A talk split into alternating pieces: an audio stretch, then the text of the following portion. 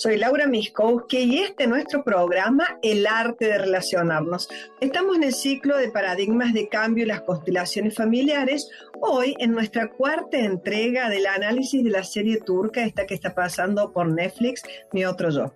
¿Cuál es la idea de lo que estamos haciendo? Que podamos entender más estas dinámicas profundas, las dinámicas sistémicas, que sin darnos cuenta se cuelan en nuestras relaciones y muchas veces nos ocasionan conflictos conflictos. Que son muy posibles de salvar, eh, de salvar, eh, posibles de, mm, de entender y posibles incluso de disolver a través de una constelación familiar.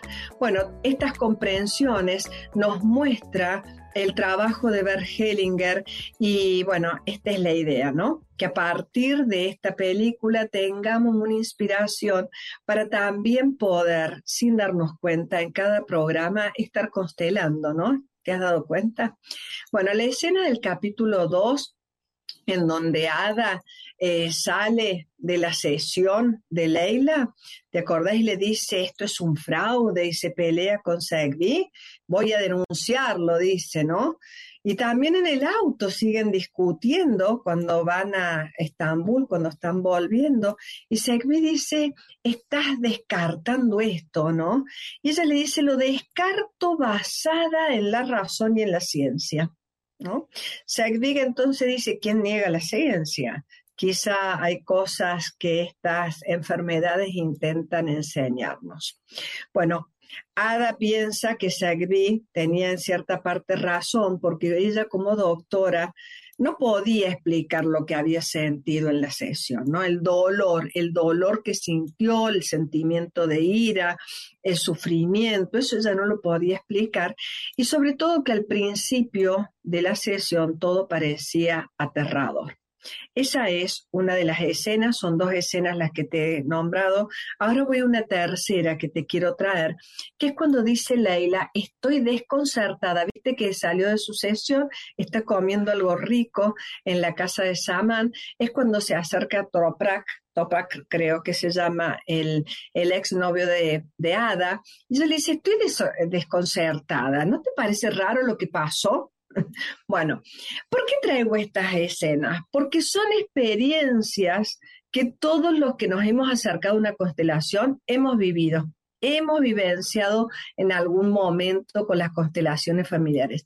Y yo quería recordar y contarte la primera vez que participé en una constelación, por allá el año, no sé si era en 1998 o 1999, este, fue Luz de Luna, el espacio de la querida eh, Nalini, este, Graciela Cohen, y yo había ido eh, y realmente participé y lo que menos dije cuando terminó ese taller es que estaban todos del tomate.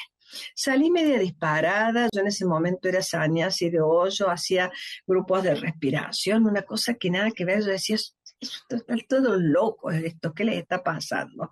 Bueno, la segunda vez que participé, me pagaron el taller, te cuento, porque era la única forma que yo podía volver ahí, y me eligieron como representante.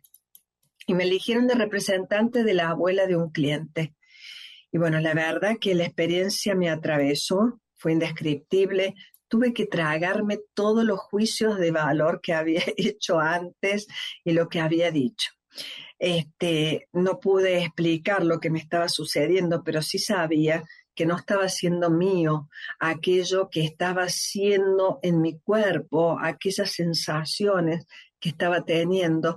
Y me hizo mucho sentido los movimientos que hacía la facilitadora, en ese momento era Tiu Boltzmann, acababa de llegar a Argentina, y me aliviaba lo que ella iba haciendo y me aliviaba a mí de aquello que estaba sintiendo que sabía que no era mío. Bueno, fue así que a fines del año 2000, cuando yo estaba viviendo en Pune, en India, en la Universidad de Osho, llegó Bertolt y yo no dudé en tomar el entrenamiento de Family Constellation. Así que mira hasta qué profundo puede calarnos la experiencia de un taller es, bien profundo. Hellinger mismo también fue perseguido, ¿no? En esto de que, de que Ada dice hay que denunciarlo. Bueno, Hellinger fue perseguido, fue denunciado ¿no? E incluso eh, algo difícil que él muchas veces hablaba cuando recibe el destrato de sus propios discípulos. Él murió con muchos de esta gente que en algún momento lo seguía dándole la espalda, ¿no? Yo he tenido la oportunidad en este camino de las constelaciones escuchar a una de sus seguidoras decir que el viejo estaba gaga, cuando presentó todos los movimientos del espíritu, cuando hubo una, una, división en el mundo de las constelaciones familiares por allá por el año 2007, 2008. La verdad que es así, es así. Generalmente nosotros desacreditamos lo que no podemos entender. Y esto es la primera conclusión que quiero dejarte. Desacreditamos lo que no podemos entender, lo que no entra en nuestro paradigma, lo que no podemos experimentar. Y muchas veces los hechos nos están diciendo una cosa, pero nuestro sesgo cognitivo entiende absolutamente otra. Con respecto al fenómeno, yo hoy quiero contarte un poco del fenómeno porque me están llegando muchísimas preguntas y comentarios pero ¿por qué es que la gente que no se conoce está este, trayendo esa información? ¿Cómo puede ser que alguien sepa lo que pasó con tu abuela, con tu bisabuela? Bueno, Hellinger hablaba al comienzo de fenómeno, fenómeno eh, y desde la fenomenología hacía distinciones entre la epistemología científica y la epistemología fenomenológica. Él trató al comienzo de encuadrar todo este procedimiento y todas sus comprensiones en el marco de la psicoterapia. Y con el tiempo fue tomando distancia de esto, dando un giro bastante profundo hacia la filosofía y la espiritualidad. Yo hoy he querido traerte algunos libros y también sugerirte algunos temas para que puedas, aquellos que están interesados, profundizar en esto, porque es la parte más difícil de entender cómo es que sucede lo que sucede, cómo es que sucede este fenómeno. En una conferencia eh, que él pronunció en un seminario que se llama Sanar y Sortar del 9 de febrero del 2004, estoy hablando, en Alemania, este, él se refirió a las constelaciones familiares como filosofía aplicada a la vida.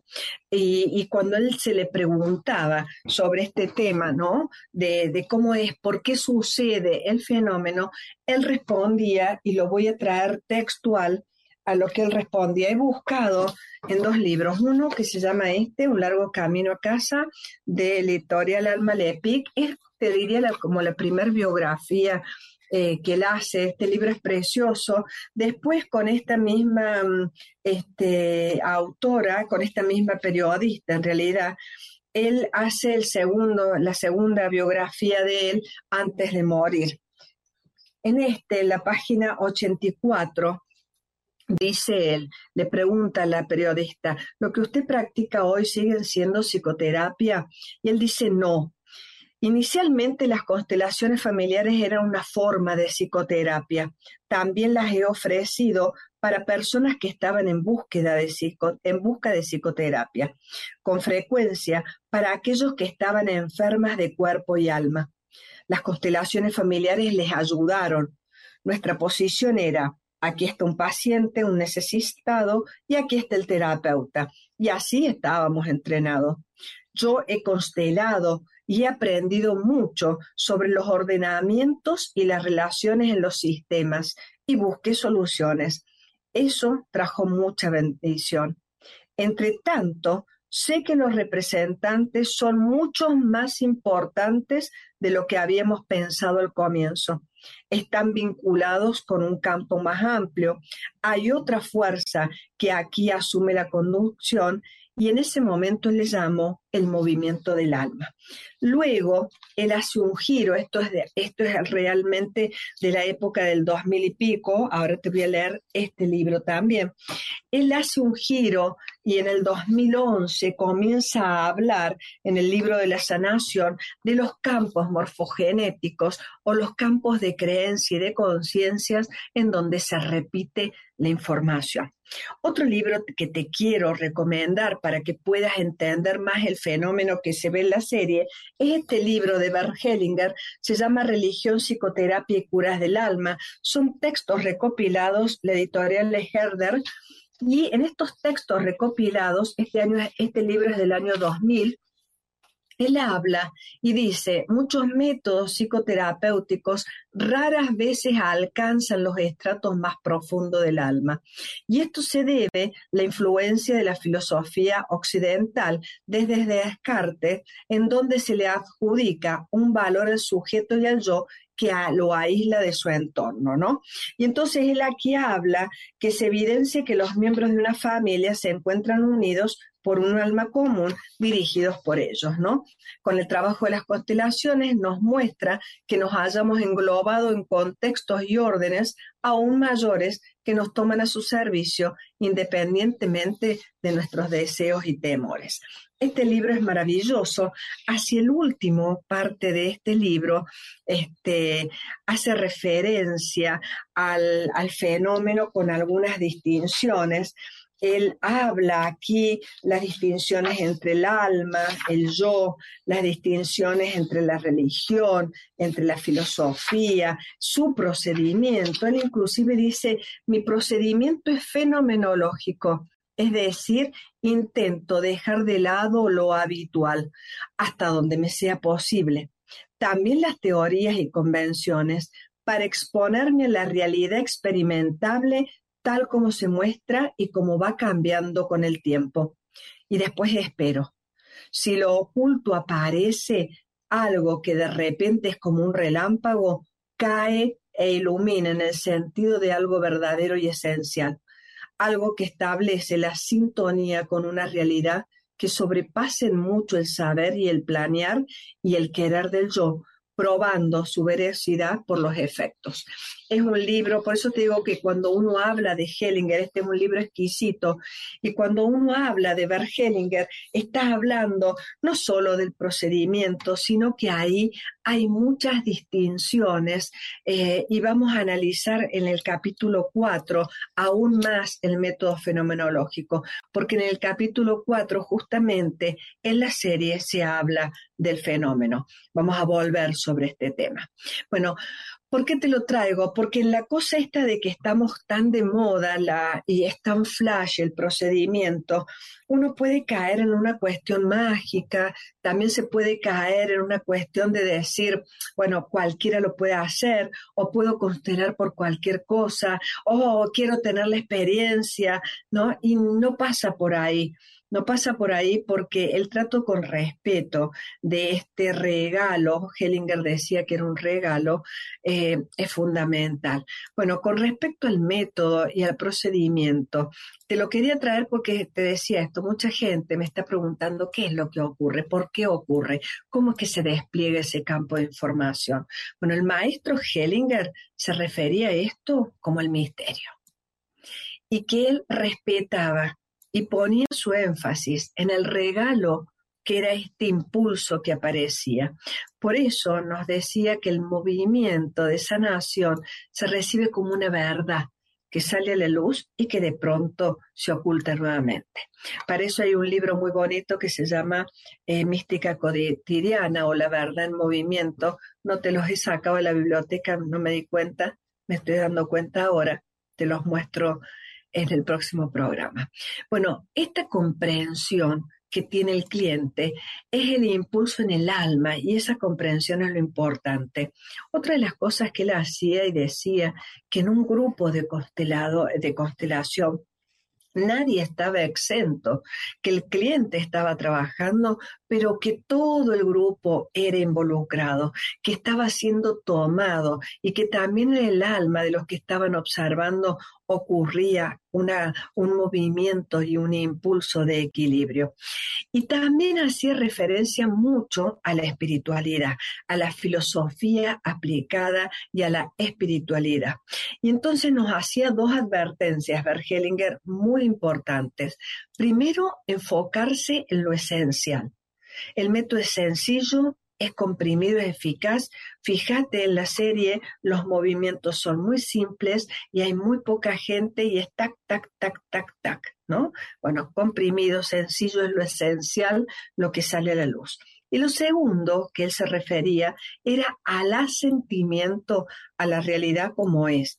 Y esto es una espiritualidad a un nivel wow, sumamente profunda, ¿no? La última consecuencia del procedimiento es eh, eh, fenomenológico o de este tipo de intervención. Él hablaba de intervenciones, que el facilitador intervenía y se retiraba, que el facilitador era un representante más, que todos en la sala estaban siendo tomados su movimiento interno, que una palabra podía ser tu constelación, que un ejercicio de meditación podía ser tu constelación. Bueno, este, este de lo fenomenológico se caracteriza básicamente por renunciar a todo control. Y es sumergirse en un campo que sobrepasa mucho las dimensiones del yo. Entonces, no es que el facilitador hace, no es que el facilitador, el facilitador traduce y con su centramiento, y con su centramiento es que él va asistiendo a todo el grupo. Y me parece muy atinado recomendarte algo que dice el doctor Stefan Hausner.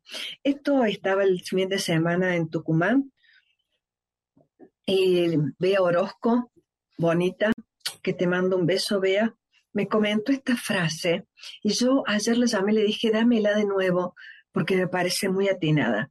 El doctor Stefan Hausner es alemán, es un médico naturópata, es uno de los pioneros de constelaciones y medicina en todo lo que es enfermedad. Yo tuve la suerte, así la maravillosa suerte de trabajar por un amigo con él aquí en Córdoba en el año 2003. lo trajo la gente de Tendiendo Puentes y fue, no sé si en San Alfonso, creo, aquí en Córdoba. Eh, un hombre maravilloso, eh, realmente con una conexión interna y un trabajo interno profundo. Y él dice lo siguiente, creo en las constelaciones, pero no creo en todos los consteladores. Y esto me parece importante porque para facilitar para poder entregarse en esta renuncia del método fenomenológico hace falta muchísima preparación interna, muchísimo conocimiento de esta profundidad de la filosofía y de la espiritualidad. No son palabras, no son poses, no son ritos, es una actitud, tan centrada, tan simple y tan sencilla que requiere realmente mucho trabajo interno de quien te ayuda y quien te traduce y que te abre el sistema en una constelación. Mi recomendación para todos los que me preguntan, pidan referencias de las personas con las que ustedes vayan a facilitar, dónde se formaron, cuánto hace que vuelan en esto. Hellinger decía que una constelación nunca sale más mal a no ser por el operador. Las modas son súper bonitas, pero simplemente actuemos con cautela y con el respeto que este método merece. Eso es por ahora. 21 minutos ya, por Dios, y me falta un montón. Voy a leer tus saludos y tus comentarios en este momento. Veamos qué me querés decir y qué me querés contar. Mónica Reidoso, Laura querida, oh, Mónica, Esther Brunello, hola, buenas tardes, Dori Elena, Dori Elena, María Esther, te escucho desde Don Torcuato, Buenos Aires, Argentina, soy cordobesa, así que me gusta escucharte, se me resiente la cordobesiada. Miriam Sánchez, hola, hola, Paola Chin, hola, te cuento mi experiencia, me dice Paola. Cuando constelé hace dos semanas me asusté mucho, no podía respirar y sentí que me hundía en un abismo tremendo. Y Paola sigue diciendo, ¿cómo se sigue después de una constelación? ¿Se busca la acción o quedo esperando la solución? Me encanta tu pregunta, Paola, yo te la contesto. Alfreda Gómez, hola, es la primera vez que te escucho. Alfredo, gracias por estar ahí. Paola, qué buena tu pregunta, Paola, y me encanta que la hagas. Veamos, es cierto que, mira, ¿qué sucede con esto que se abre en una constelación? Se abre aquello que causó miedo en la familia generalmente. Entonces, los, el, el movimiento sí puede ser fuerte para los representantes, porque a veces tampoco se entiende mucho el movimiento. Y en constelaciones trabajamos con temas realmente difíciles, muertes, asesinatos, muertes tempranas, eh, gente olvidada, situaciones que dieron vergüenza en la familia, eh, cuestiones que fue difícil de tocar y entonces preferimos excluir a alguien, excluir la situación, alejarla de nuestra vida. Hay niveles, me parece a mí, de intervenciones. No es lo mismo trabajar de pronto con un ejercicio para tomar a los padres y soltar alguna imagen de que nos hemos hecho de ellos hoy voy a trabajar y hablar sobre qué es tomar a los padres, pero también hay otras situaciones que lo que puede venir es así tan difícil como lo sentiste. Primero, nunca, nunca se pierde la conciencia y nunca uno se identifica con esa información. Te mantienes centrada a cierta distancia, sintonizada pero es igual, igual que un cable. Por eso a mí me gusta la metáfora del cable. Está pasando la electricidad, no es la electricidad, ni el cable se va a romper por esa electricidad. Así que eh, la actitud de los representantes, saber que nada de lo que está ocurriendo es propio, que están siendo una membrana permeable para esa información, que están prestando su cuerpo y por eso es tan cálido el amor que hay en un grupo. Gente que no se conoce pone su cuerpo para que esa información vuelva y salga a la luz. Ahora, muchas veces me preguntan qué hacer después de una constelación y aquí tengo dos respuestas.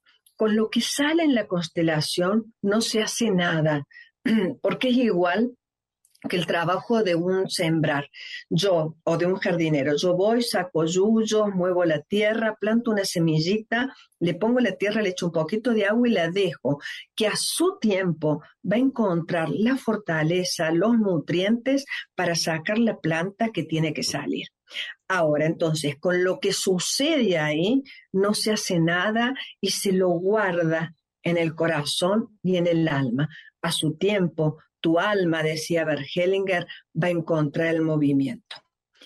Pero, este aquí que a veces está piola hacer alguna acción que me ayude a anclar esta imagen que es la de solución una imagen que yo digo está en el futuro, que todavía no es, porque en una constelación en muy poquito tiempo, en un tiempo que es atemporal, traemos una imagen del pasado de conflicto, hacemos una intervención que cede o que deja en un orden a todo el sistema y hacemos que se salga un paso adelante o que vaya el impulso hacia algo que aún no es. Bueno, Espero no hacerles lío. Fíjense en las sesiones de, de la serie, se van a dar cuenta de lo que digo. Y entonces, a veces hace falta alguna tarea. Sí hace falta alguna tarea. No se vuelve sobre la constelación, no se vuelve a hablar sobre la constelación. Eso se guarda en el silencio del corazón. Pero sí a veces hace falta una tarea. Quizá de pronto, después de una constelación, yo necesito ir a tomar un rico café con mi mamá y poder mirarla como la mujer que es y no como la madre que yo me en mi cabeza. Y poder humanizar a mi mamá con unos bombones, por ejemplo, cuando he logrado tomar a la madre en un proceso interno que cuesta y mucho. O al padre. O de pronto había un excluido en la familia y lo puedo recordar con un adorno en mi casa, esos excluidos, o de pronto eh, si alguien, pero siempre la acción es una acción positiva que me saque de esta información que se acaba de trabajar. Bueno, espero haberte contestado, Pao, querida Paola Achín, cómo se sigue después una constelación. Se eh, se espera en el alma y se busca ir hacia aquello que te sana. Por ejemplo, si algo que yo critico de esta serie es que si hubo una remisión del cáncer de SECV, ella tendría que haber seguido con su tratamiento porque no corren por los mismos carriles. El alma logra un impulso que ayuda al tratamiento que estaba haciendo. Nunca podés abandonar tu tratamiento en una enfermedad por haber constelado, por ejemplo, ¿no? Bueno, acá, ¿qué me pregunta Juan Carlos? Juan Carlos, hola México. Dice, ¿cómo sé que es mi intuición y no mi mente? bueno, mira, vos sabés que no es una intuición, es una sintonía de un movimiento en el cuerpo que no podés hacer otra cosa. Este, entras al campo, eh, te centras, te sintonizas y de pronto miraste al piso. Y vos decís, no quiero mirar el piso, no quiero mirar el piso, pero no podés levantar la mirada del piso. Y esos son indicadores o señales que los facilitadores vamos viendo. O de pronto entras a temblar el cuerpo, o de pronto miras a una persona que ni conoce y decís, le tengo miedo. ¿No? Pero nunca perdés conciencia de vos misma y de lo que está pasando. Bueno, Lady Guerrero, hola, hola Colombia. Eh, Sánchez, Miriam Sánchez, es verdad, hay que cuidar con quién se constela. Yo creo que en todas, en toda gente, no solo en constelaciones, hagas lo que hagas, es bueno saber quién, ver su coherencia de vida, eh, ver de qué se trata, eh, con quién se formó. Bueno, todas esas cosas a mí me parece que está piola. sentir si me gusta estar con esa persona. Bueno, ¿qué me dice Alfredo Gómez? Alfredo, hola Nadia Taylor, ¿cómo andas? Eh, gracias, gracias, gracias, muy lindo escucharte. Ah, claro, es que entraste al campo, pero esa es información, información que se abre. Eh, y por eso es tan valioso los representantes, gente. Hellinger los ponía en el primer plano, los representantes, después su cliente, después el último, el facilitador. Y ahora los facilitadores por ahí eh, nos podemos llegar a comer el show y nos podemos creer que eso depende o que somos un oráculo o no sé qué. Eh, Hellinger decía, reténganse, reténganse, reténganse.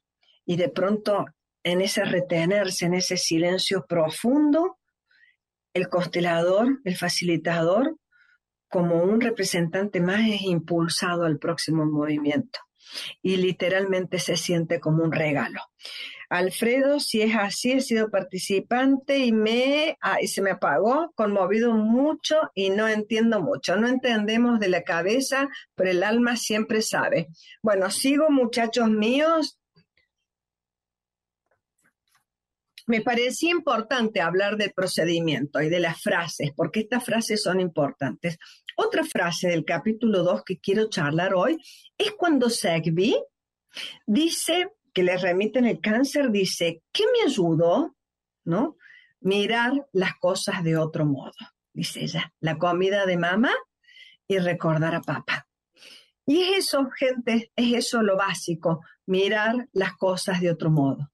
Constelar es como poner una lupa, es como ampliar la mirada, es incluir más allá del límite de mi conciencia a fin de, superando ese límite, abriendo un poco el límite, tener una nueva comprensión de qué es lo que me estoy, eh, de qué es lo que estoy atravesando, de qué es lo que estoy viviendo. Y otro tema muy, muy importante es el tema de los padres. Las constelaciones familiares han dado un gran, gran, gran, gran aporte y una herramienta tan valiosa en el siglo XX, ¿no? Que es la reconciliación con los padres. Se llama, o la jerga común, tomar a los padres, pero no es un tomar cualquiera. Yo te diría que cuesta mucho y es un ejercicio quizá cotidiano que muchos hacemos, ¿no? Esto hablé en el ciclo de relaciones básicas del año pasado, en el mes de octubre, octubre del 2021. Búscate en el on demand esos programas, escúchalos, ahí hay mucho de desarrollo de tomar a los padres, ¿no? Bueno, vamos al capítulo 3, a lo que podamos hacer, porque tengo 10 minutitos para el capítulo 3 este, de lo que se desprende de este capítulo, ¿no? Este capítulo, vamos a hacer el intento, vamos a hacer el intento. Ahí me siguen llegando mensajes, qué bonitos tenerlo, gente. Así es como lo cuentas, me encanta lo que dijiste, gracias, Emivilo, hola. Al ser representante, ¿habrá peligro que un ente de bajo astral pueda entrar en tu cuerpo? Muy buena pregunta en mi blog. Nosotros no trabajamos con entidades, no trabajamos con eso, trabajamos con el campo de información de aquello que no fue entendido en el sistema. Y en el sistema, hablando de sistema, y hay un montón de órdenes, hay tres órdenes en realidad que Hellinger marca, que son los necesarios, ¿no? De equilibrar. Buscamos el equilibrio dentro del sistema. Eh, yo, yo, este, eh, creo, te lo voy a contestar desde Laura no de consteladora. Yo creo que uno a uno se le adhiere lo que es afín.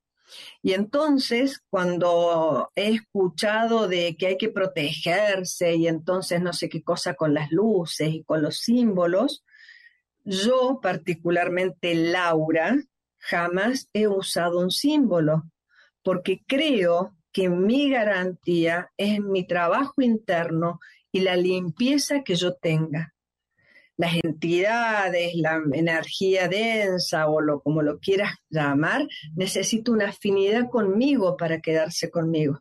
Si no, pasa de largo.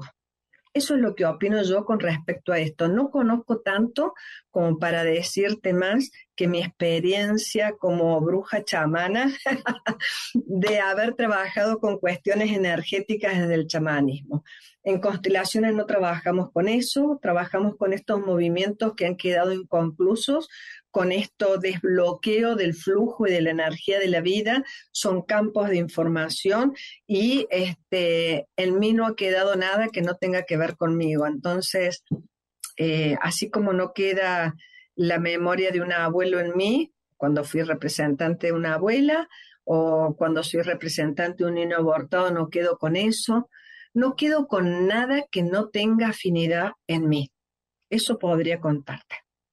Bueno, hacemos el intento del capítulo 3, mis amores.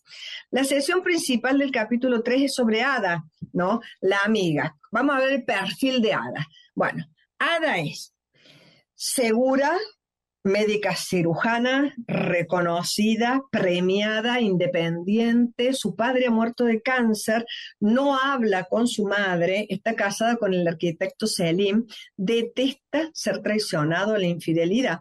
Hace tiempo que le tiembla la mano derecha y se ha reencontrado con su novio infiel, el Toprak. ¿No?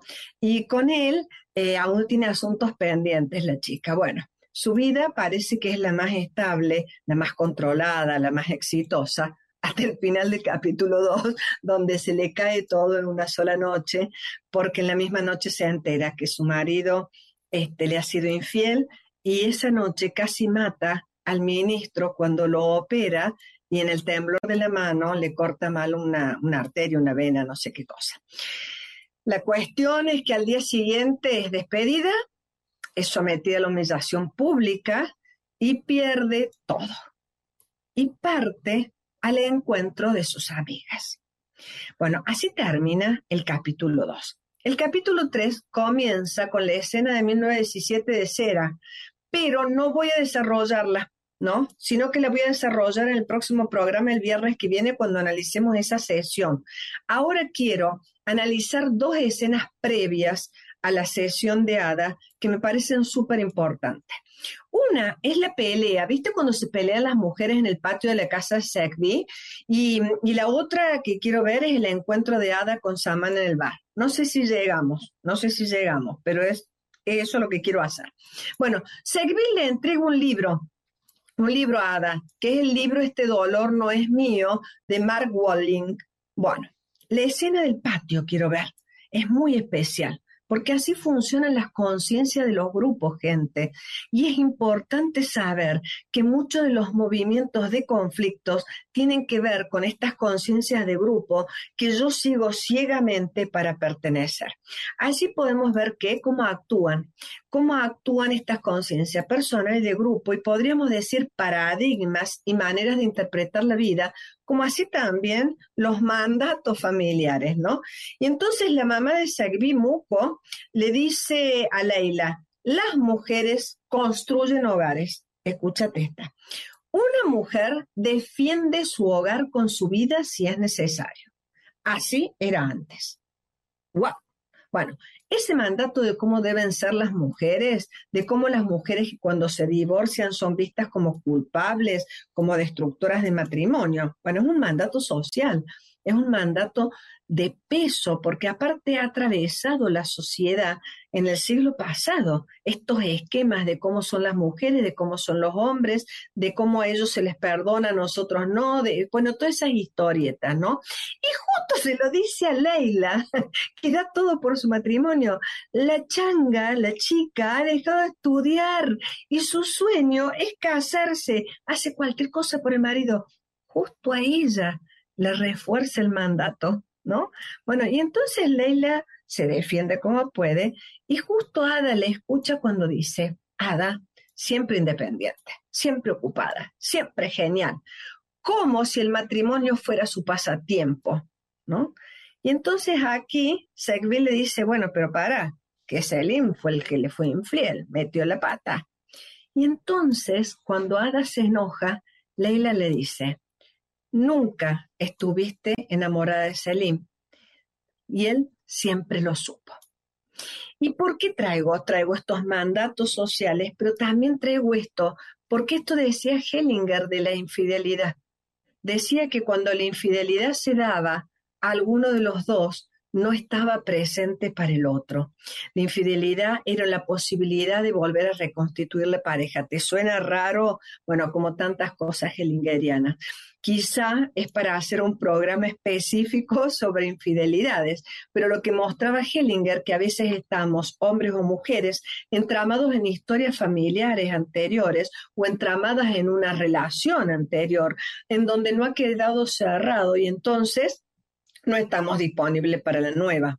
Bueno, es cierto, Ada todavía no ha cerrado la historia con su exnovio y por lo tanto en algún punto no estaba disponible para su matrimonio.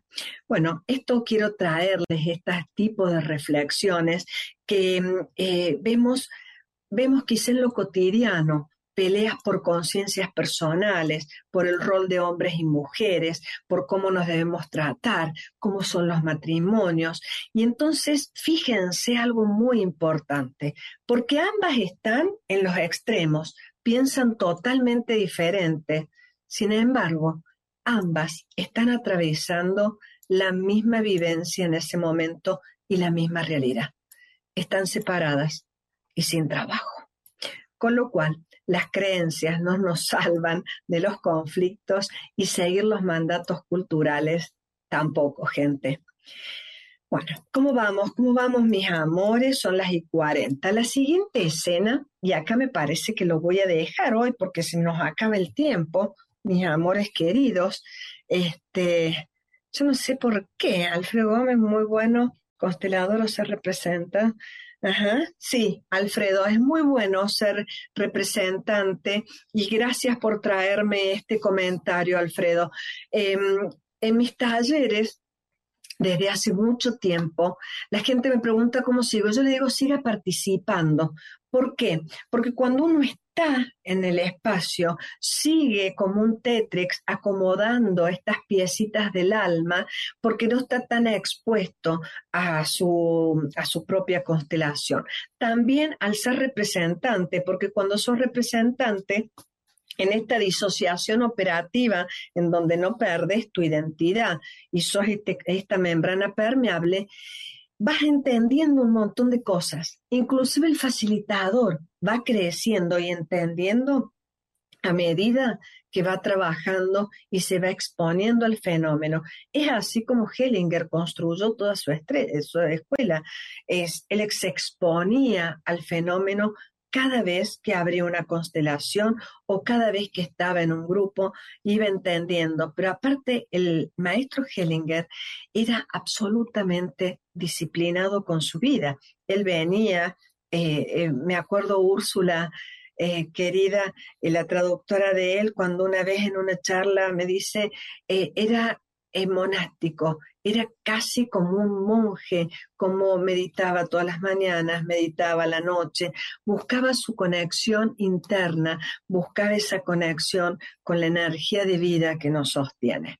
Eso eh, te garantiza también que cuando te expones estás eh, en un olvido de vos. Bueno, eh, y 42. La siguiente escena, y me parece que aquí vamos a dejar, es la de Ada y Saman.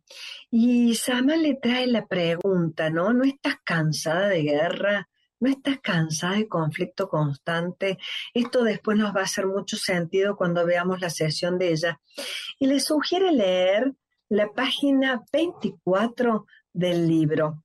Esa página, chicos, dice lo siguiente. Estaba siendo capaz por primera vez que yo recordara de permitirme a mí mismo recibir el amor y el cariño de mis padres.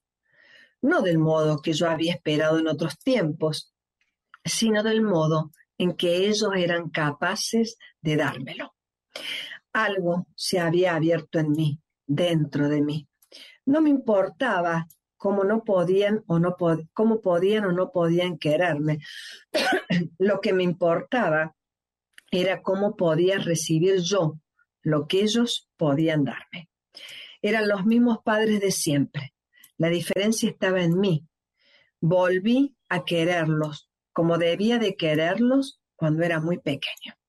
Bueno, justamente hace un ratito les decía que uno de los aportes más grandes de Bert Hellinger y de las constelaciones es la posibilidad de reconciliación con los padres es un proceso, te quiero decir. No es que yo constelo ahora y ya tomé a mis padres, es un proceso, es un profundo crecimiento interno en donde yo me despido del niño pequeño, eh, del hijo pequeño y paso a ser un hijo adulto.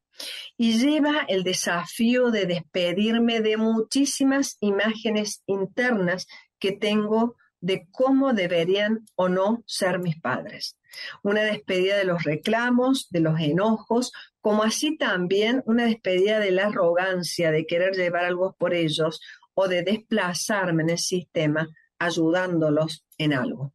Se trata de un proceso de innumerables movimientos que van permitiendo integrar en el alma todo lo que fue mi historia, mi historia desde que nací, mi historia con el origen, todo lo que es y desprenderme básicamente de todo lo que introyecté, de las implicaciones, de los entramados, de las frases de amor ciego, esas que atan como un hilo invisible la conciencia del bien y del mal, de la culpa o la inocencia, y que actúan, actúan en diferentes dimensiones y las conocemos por nuestros conflictos. Tomar a los padres es un proceso de purificación, decía Bergelinger, de madurez espiritual, que me permite ir más allá de repeticiones, de movimientos restringidos, de amores ciegos, hacia un movimiento de un espíritu que tiene una sintonía con la vida. Y entonces, cuando entramos en sintonía con la vida, somos capaces de permitirnos ser nosotros mismos, recibiendo el amor y el cariño de los padres, no del modo en que habíamos esperado en otros tiempos, sino del modo en que ellos son capaces de darlo o eran capaces de darlo. Por supuesto que al tomar de los padres se abre dentro nuestro y de pronto no importa, no importa cómo podían querernos o no, lo que importa es cómo nosotros podemos recibir lo que ellos pueden dar. ¿Son los mismos padres de siempre? Sí, son los mismos padres de siempre. La diferencia está simplemente en nosotros, que volvemos a quererlos, como decía Hellinger, con los ojos de los niños cuando muy pequeño deseabas el amor de tu padre y de tu madre. Bueno, este tema de los padres lo vamos a volver a ver durante varios momentos de las series, momentos muy particulares con los padres. En el caso de Ada, es con la que más se desarrolla la reconciliación, cuando ella logra una palabra que me encanta, humanizar a sus padres y los equilibra. ¿no? Porque ella negaba a su mamá y la había sacado y estaba era pro papá contra mamá logra humanizarlos, logra entender que los padres vivencian cosas como hombre, como mujer y como pareja que los hijos ni siquiera tenemos idea.